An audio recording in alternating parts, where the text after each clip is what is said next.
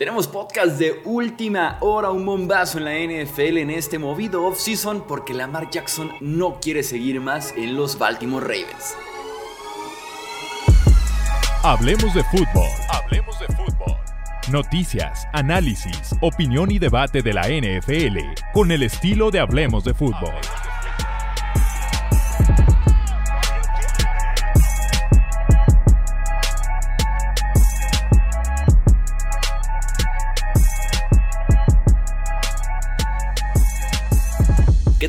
¿Cómo están? Bienvenidos a una edición más, un podcast de emergencia aquí en Hablemos de Fútbol. Yo soy Jesús Sánchez. Un placer estar con ustedes para comentar lo último en el offseason y es que Lamar Jackson le pidió oficialmente a los Baltimore Ravens un cambio de equipo. Me acompaña Wilmar Chávez para poder comentar justamente esta última... Eh, capítulo, podríamos decirlo, en la gran novela que ha sido Lamar Jackson en los últimos meses. Wilmar, amigo, ¿cómo estás? Bienvenido.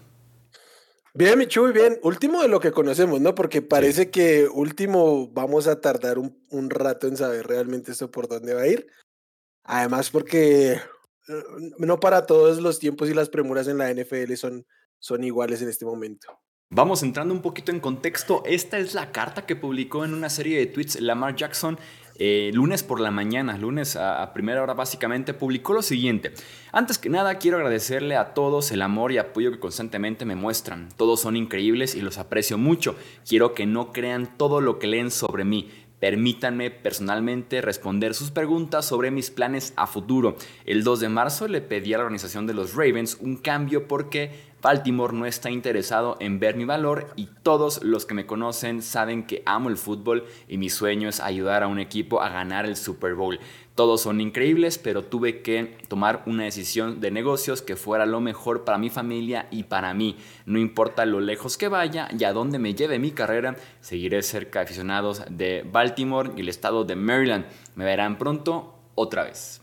Ese fue el mensaje de Lamar Jackson y como lo dice él mismo, desde el 2 de marzo fue cuando solicitó el cambio a Baltimore. Recordemos que fue eh, por ahí más o menos esa fecha cuando fue etiquetado como jugador franquicia no exclusivo, unos días después de que solicitara este cambio y desde el 15 de marzo ya puede negociar con cualquier otro equipo, eh, llegar a un acuerdo y ver si Baltimore decide igualar la oferta o no. Eh, ¿Cómo interpretas, cómo tomas esta noticia en el caso Lamar, Wilmar?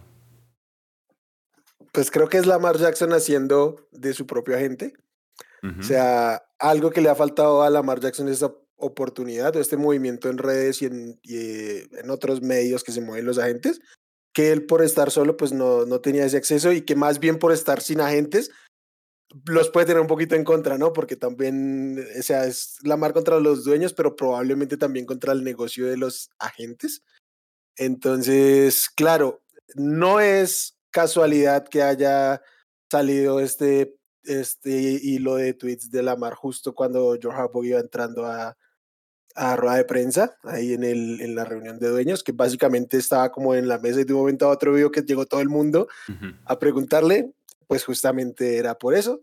Seguramente muy, muy bien planificado y diría yo muy bien ejecutado por la madre el momento de hacer esto. Son las cosas que suelen hacer los agentes por ti y que pues él no había contado con esta, con esta parte de la historia, por así decirlo. Sí, exactamente. Fíjate que lo que me hace interesante es que justamente se reporta también en NFL Media, agrega por ahí que tan solo la semana pasada estaban negociando activamente Ravens y Lamar Jackson. Creo yo que aquí, mm, de alguna forma, tal vez le da un poco más de certidumbre a los equipos que podrían estar interesados en Lamar, pero al mismo tiempo no. Una de las razones por las cuales creo yo ha habido poco movimiento con Lamar Jackson, a pesar de que los equipos se pueden acercar a él, es porque existe un sentimiento en la NFL que Baltimore se iba a quedar sí o sí a Lamar y que si se, sentaban a negociar durante días enteros seguramente con el quarterback para poder llegar a un acuerdo, eh, poder justamente notificarle a Baltimore que Baltimore simple y sencillamente iba a decirle gracias por hacer la tarea por mí, igual otra oferta y Lamar se queda aquí. Entonces, como que el sentimiento de los equipos era no, voy a, no voy a negociar con Lamar porque le voy a hacer la tarea a Baltimore. O sea, ¿qué sentido tiene sentarme a negociar con el coreback? Porque al final de cuentas de nada va a servir, porque por más que esté dispuesto yo a llegar al acuerdo, a pagarle y aparte dar esas dos primeras por Lamar Jackson, de nada va a servir. le da un poco más de certidumbre al equipo que pueda decir, ok, ahora sí puedo presentar una oferta formal, tener primero la luz verde tal vez de Baltimore, de que mi oferta va a pasar en tema de compensación de picks del draft de jugadores tal vez, y decir mi acuerdo con Lamar Jackson es lo suficientemente fuerte como para poder decir oferta de Baltimore, oferta de Lamar y tengo un nuevo quarterback. Certidumbre digo entre comillas porque qué pasa si Baltimore se pone en un plan de no voy a cambiarlo la oferta que sea sigue siendo lo mismo, ¿no? O sea, me siento a negociar, hago la tarea, quiero platicar con Baltimore y sigue siendo lo mismo de no lo quiero cambiar porque hasta el momento la postura de los Ravens es Lamar se queda, o sea, Lamar tenemos la idea de que va a ser nuestro quarterback la próxima temporada y queremos que sea durante varios años más. Salvo que en este caso cuentan con, con la presión que puede ejercer Lamar Jackson, ¿no? O sea, si el propio Lamar ya está diciendo públicamente que no quiere regresar a los Ravens, básicamente, y que en la medida en que esto pase el tiempo, o sea, Lamar no tiene realmente ningún afán de firmar con nadie. O sea, a él su vida no le va a cambiar si firma ahora o si firma en mayo. La fecha límite es julio. Exactamente lo mismo. La fecha límite para llegar a un acuerdo multianual. Si en ah, julio no firma un contrato multianual, sería jugar la, próxima campaña con la etiqueta de jugador franquicia o no jugarla. En cambio, los equipos, cualquiera sea el que lo quiera o los Ravens mismos, entre más cerca estén del draft, pues más certidumbres necesitan tener alrededor de su plan sobre quién van a construir, cuál es el proyecto que tienen y si ese proyecto incluye o no a Lamar Jackson. Entonces, en la medida en que Lamar sea el que ejerce esa presión de yo no tengo afán, o sea, no me importa si ustedes no quisieron prestarme la atención que yo quería en mi momento, no tengo por qué hacerlo ahora y se joden. Y en ese sentido, a los Ravens les va a empezar a costar un poco el dilatar las cosas, no tener ni idea quién va a ser su, su coreback, porque sin Lamar Jackson no tienen absolutamente ningún plan. Y Harbaugh lo dejaba muy claro hoy, o sea, él no ve un escenario en el que Lamar Jackson no sea el coreback starter en la semana 1 para los Ravens. Sí, es que opciones, como tú dices, no existen ahorita para Baltimore, ¿no? Digo, en la agencia libre queda claro que no hay nadie más ya.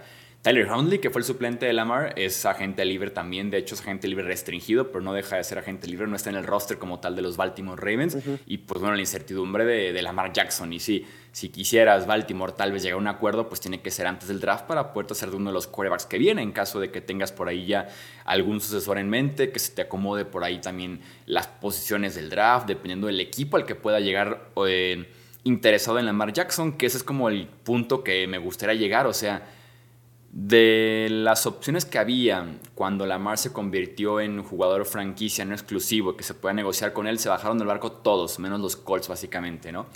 ¿Qué opciones tienen los, eh, perdón, Lamar Jackson y los Ravens en este caso también para poder mover a Lamar Jackson? O sea, ¿qué equipos se pudieran volver a meter a la imagen que de inicio tenemos que los Commanders, ya dijo Martin Mayhew, el gerente general, que no van por Lamar Jackson. Confirmado, se la juegan con Jacoby Brissett y con Sam Howell. Y también los Jets dijeron que, como por buena fe, como por no ser sucios, eh, tienen de alguna forma atado a Aaron Rodgers, están en negociaciones con los Packers y que no les parecería correcto el buscar a Lamar Jackson. Sería como un movimiento eh, antideportivo, de alguna forma como de poca confianza, ¿no? Con Green Bay, con Rodgers. Los Colts son como el equipo más sonado, ¿no? Para Lamar Jackson actualmente. Y tal vez el único también. Salvo que Robert Kraft le filtró información a Albert Breer, ¿no? Que si hay un este, equipo que, me ilusiona en ese sentido son los Patriots, ¿eh? ¿eh? que bueno, es como un rumor súper. Es la opinión. La opinión que filtra Robert Kraft sobre un comentario que le hizo el rapero Mick Miles, Mill sobre. que es amigo en común de, de Robert Kraft y Lamar Jackson. A mí, más allá de que sea el caso puntual, mm, me queda claro esto: es ¿Qué pasó cuando hicieron, aplicaron el tag sobre la mar? Todo el mundo se bajó. ¿Qué pasa hoy cuando la mar libera esto? Ya aparece alguien diciendo. Entonces, claro, o sea, hay una muestra que estamos en un sentido distinto con los equipos. Yo veo muy difícil que Lamar Jackson consiga un contrato 100% garantizado ¿eh? por, por cómo opera la liga, básicamente. No por merecimientos, por valor y eso, sino porque los dueños no se lo quieren dar, no se lo quieren dar a él y probablemente no se lo quieren dar a muchos, a nadie de este rango, ¿sí? Eh, o a nadie más de este rango, mejor dicho. Ah, no sé, yo creo que esos equipos que se bajaron chance y sí se pueden ir reactivando, sobre todo porque cuando entres en conversación con los Ravens, eh, va a cambiar un poco la situación esta de esos acuerdos tácitos ya no van a ser, ok, yo ya negocio con el jugador y te jodes. O sea, no es un, dueño contra el otro, sino son conversaciones. Obviamente la, la compensación en vía trade debe ser más alta que dos primeras rondas, porque te quitas de encima el problema de aguantarte cinco días a ver si los Ravens responden o no y que responden. Entonces, creo que la compensación por ahí lo tuiteaba debe ser la misma que de Sean Watson o casi idéntica, ¿no? Yo creo que Porque son situaciones muy similares en el sentido de que de todos modos hay que, bueno, no, no, no, en el sentido legal, sino en el sentido de que hay que hay que traerlo y firmarlo a un nuevo acuerdo, ¿no? Que eso suele bajarle un poco el precio, pero fue justo lo que hizo Browns con Deshaun Watson y que está dispuesto también a hacer Panthers por ahí, Falcons, Saints. Eh, y la compensación en su momento fue tres primeras rondas, una tercera y una cuarta. Eso fue lo que paga Cleveland por Deshaun Watson, que creo que podría ser un precio parecido por la mar, aunque sea las tres primeras o si hablamos de dos primeras, por lo menos, no sé, unas dos segundas más, algo por el estilo. Sí, el caso particular de los Colts creo que podría alterar un poco el, como la compensación como se ve en general porque es un pick 4, ¿no?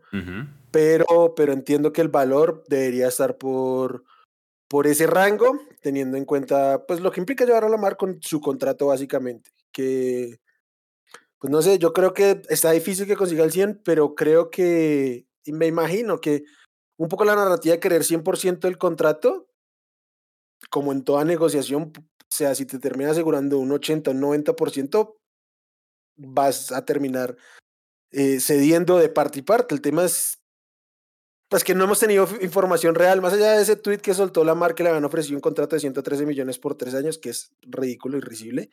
Eh, no, hemos tenido eh, información concreta y sensata de parte y parte lo que sepamos es del lado de los Ravens, que son los que tienen esta ventaja de marketing en este momento y la han tenido en todo el momento de la negociación. Entonces es muy, hay mucha incertidumbre sobre realmente cómo estaban esas negociaciones, aunque sí que parecían lejos.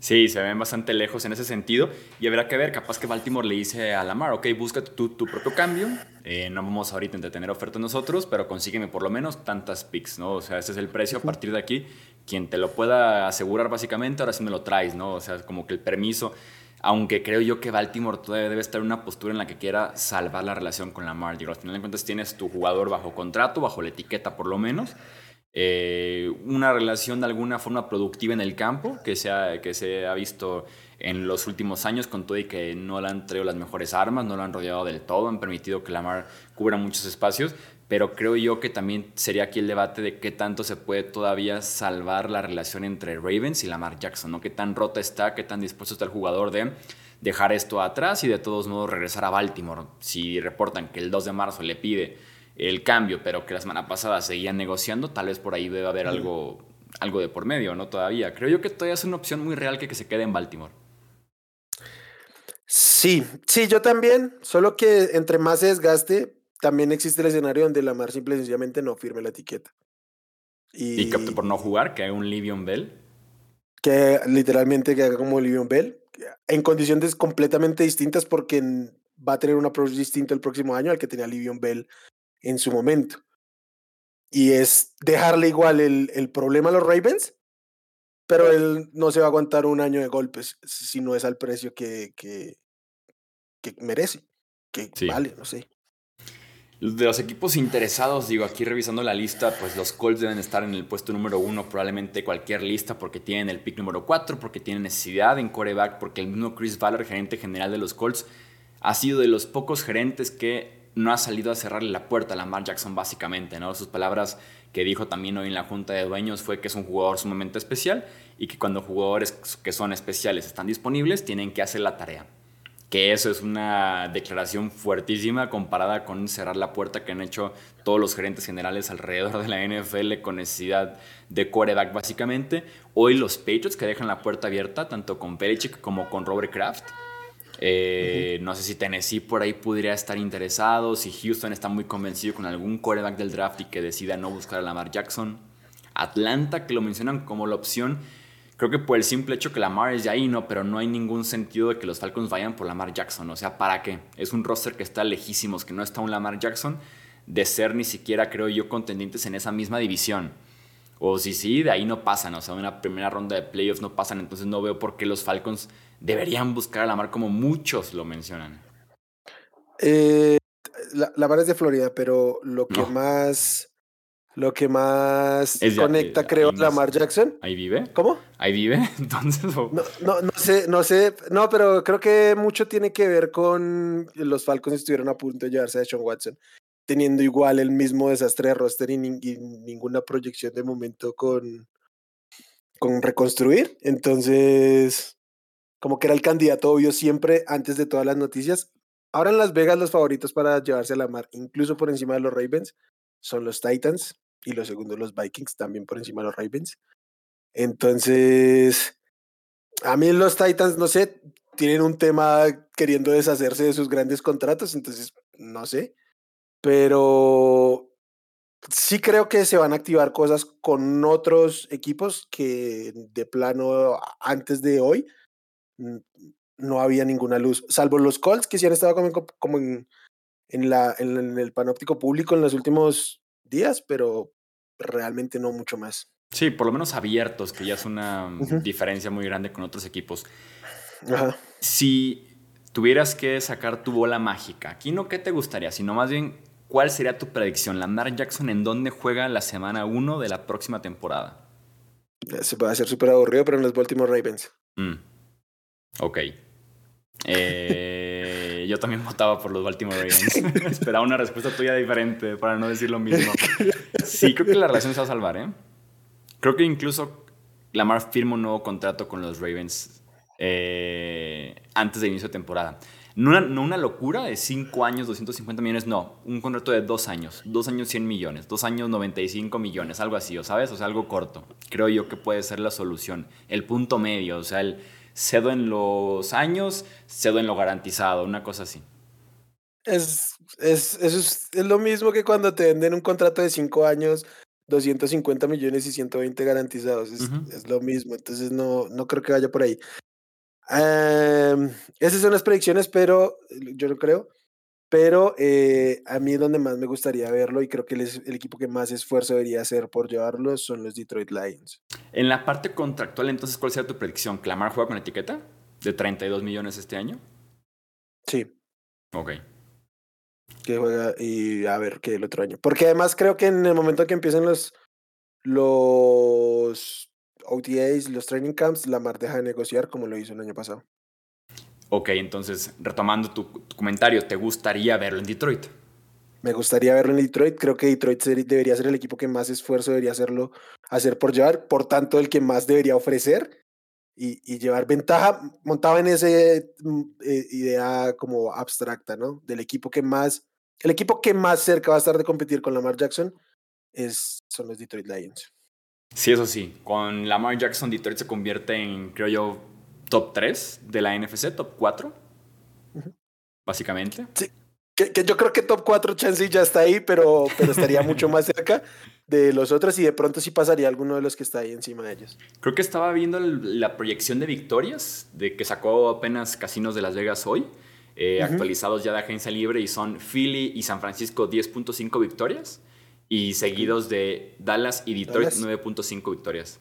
O sea, tienen ya, a Detroit a la par de Dallas. Over de Dallas. sí, sí, eh, yo creo, pero, o sea, los Lions con Lamar y, y los Niners sin coreback te pone a pensar ahí. Sí, claro. Fíjate que un equipo que a mí me hace mucho ruido, que lo comentábamos ya, sí, sí es New England. ¿eh? Creo que hay unas chances interesantes, unas chances reales de que New England empiece a preguntar el precio. Digo, es una buena relación que tienen con Baltimore. Y hoy mismo Robert Kraft, que sí filtraba que el amigo en común Mick Mill decía que Lamar quería jugar con los Patriots y demás, que Bill Belichick nunca le cerró la puerta a Lamar en su conferencia de prensa, que se ha mostrado cierto respeto ya entre Lamar y Belichick en diferentes enfrentamientos. Eh, el mismo Kraft decía que le preguntaban que qué pasaba si se quedaban sin playoffs otra vez este año que si corría por ahí de peligro Belichick, ¿no? Por una temporada más fuera de playoffs, y decía que no. Decía que la idea era seguir con él, que no veían como que un final muy cerca, ni siquiera le ponían fecha, tampoco decía que estaba 100% seguro. Que Robert Kraft se ponga en un plan, qué forma podemos recuperarnos todavía del golpe de Brady, que Mac Jones no ha resultado ser tal vez la gran estrella, si un tipo súper sólido, eh, confiable de alguna forma como para ganar 7, 8, 9 partidos, cómo dar ese paso hacia adelante, competir en una AFC este que está bravísima, que está a punto de tener a Josh Allen, Aaron Rodgers y unos Dolphins con Mac McDaniel y compañía, pues es Lamar. Y Kraft quiere ser competitivo. Kraft no está en plan reconstrucción, ni reload, ni recarga, ni nada. ¿eh? Eh, sí, eh, pero Mac Jones con eh, sin, el, sin necesariamente el beneplácito de su camerino, ¿eh? Ya veterano saliendo a hablar. Sí, de que sí. Entonces... Y sobre todo porque dicen que era muy, que era muy real el debate entre si Bailey Zappi o Mac Jones la temporada anterior. O sea, que sí se preguntaban en el vestidor quién era mejor opción. Que algunos estaban con Zappi, otros con Mac Jones. Y tal vez Baltimore te toma a cuenta a Mac Jones. En un cambio. Entiendo, sí. Que para los Ravens también sería bueno tener a quien poner ahí, ¿no? En dado caso. El que. Más porque el, pick de, New England es el 14, creo, 15 del draft. Es muy abajo, como para que te llegue tal vez uno de los top 3.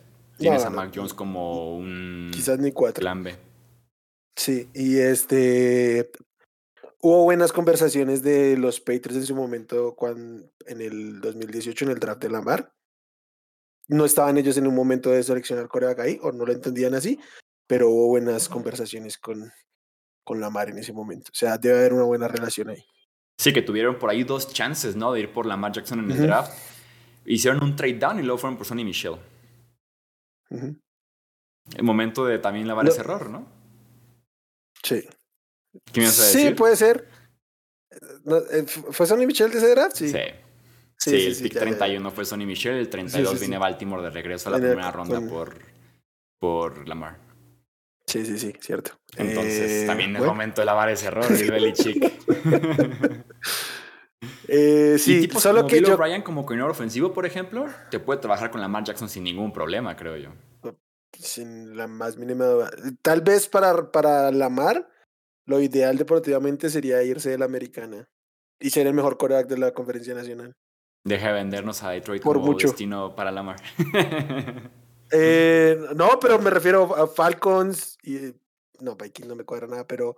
Eh, no, en serio, o sea, Lamar en la, Nacional no es el mejor coreback y por mucho. Sí, sí lo es. Sí, sí, mm. entonces. ¿Lo será? ¿Lo será eh, teniendo a Jalen Hurts? El último Jalen Hurts que vimos. El Jalen Hurts del Super Bowl. Ese fue un gran Jalen Hurts. Ese fue un gran Jalen Hurts. Pero podría verlo como un 1 a 1 uno B o me despierto un día Lamar y me despierto el otro día y digo Jalen Hurts. Estoy de acuerdo. Sí. Para mí el mejor Lamar es mejor que el mejor Jalen Hurts. Estoy de acuerdo contigo. Lamar MVP es mejor. Eh, no necesariamente eso garantiza que vamos a ver al mejor Lamar y quizás sí al mejor Jalen Hurts, pero de ahí no sale. O sea, los demás están lejos. Sí, estoy de acuerdo contigo. Por, por eso lo digo. Sí, estoy de acuerdo contigo en, ese sentido. Ah, pues se vienen días interesantes. ¿Quieres agregar algo más en el tema de Lamar? No, estoy como. Es una. E, esta es una novela que sí me gusta, ¿eh? Más allá de, de, todo lo que cae alrededor de Lamar. ¿Sí? ¿Por qué te gusta? ¿Qué es lo que le hace especial? Porque básicamente es un tipo enfrentándose a todo el mercado de lo que hay en la NFL. El, los dueños y sus pactos, los agentes y sus negocios. Y cuestiones raciales y, y muchos eh, elementos infundados que tenemos como fanáticos todos. Ah, es, un pinche aladito de ¿eh? todo. Diste, un, respuestón, es todo lo que puedo decir. Porque sí, es la mar contra todos en, en, el mundo NFL. O sea, sí, dueños, aficionados, agentes, liga, medios, todos, todos, todos, todos. O sea, el tipo tiene en este momento en, en, sus, en su poder, de alguna manera, la oportunidad de cambiar la NFL en muchos aspectos. Seguramente esto va a necesitar del respaldo de mucha gente, particularmente de las grandes estrellas de la NFL, que cuando tienen que negociar contratos de, de trabajo colectivo la tienen súper compleja porque son ellos contra los, los rasos, básicamente. Entonces, este caso puntual, el de pelear los contratos grandes 100% garantizados, es la pelea de las estrellas, que sí es, es mucha plata, son tipos millonarios, Lamar, Mahomes, Burrow, Herbert, todos tipos van a ser muy, muy millonarios, pero están jugando contra tipos que tienen 20 billones de dólares en la cuenta. Entonces, sí. bueno, a, mí, me, a mí me gusta más el de, el de los 200 millones que el de los 20 billones. Veremos, veremos qué pasa en este gran debate, gran pelea que nos espera en los siguientes días del offseason. Que nos digan en comentarios, predicción, ¿dónde creen que va a estar jugando Lamar Jackson la próxima campaña? Baltimore, New England, Indianapolis, Detroit, donde les guste, en su casa, en caso de que no firmara con nadie, que nos digan en comentarios, que también nos digan en Twitter, Facebook, Instagram, nos encuentran como Hablemos de Fútbol, para que también entren a la conversación, al debate de aquí del podcast, de Hablemos de Fútbol. Eh, Wilmar, nuevamente, muchísimas gracias. Siempre un gusto, Michu, y siempre un gusto venir a hablar de NFL. A nombre de Wilmar Chávez, yo soy Jesús Sánchez, esto es Hablemos de Fútbol. Hasta la próxima. Gracias por escuchar el podcast de Hablemos de Fútbol. Para más, no olvides seguirnos en redes sociales y visitar hablemosdefutbol.com.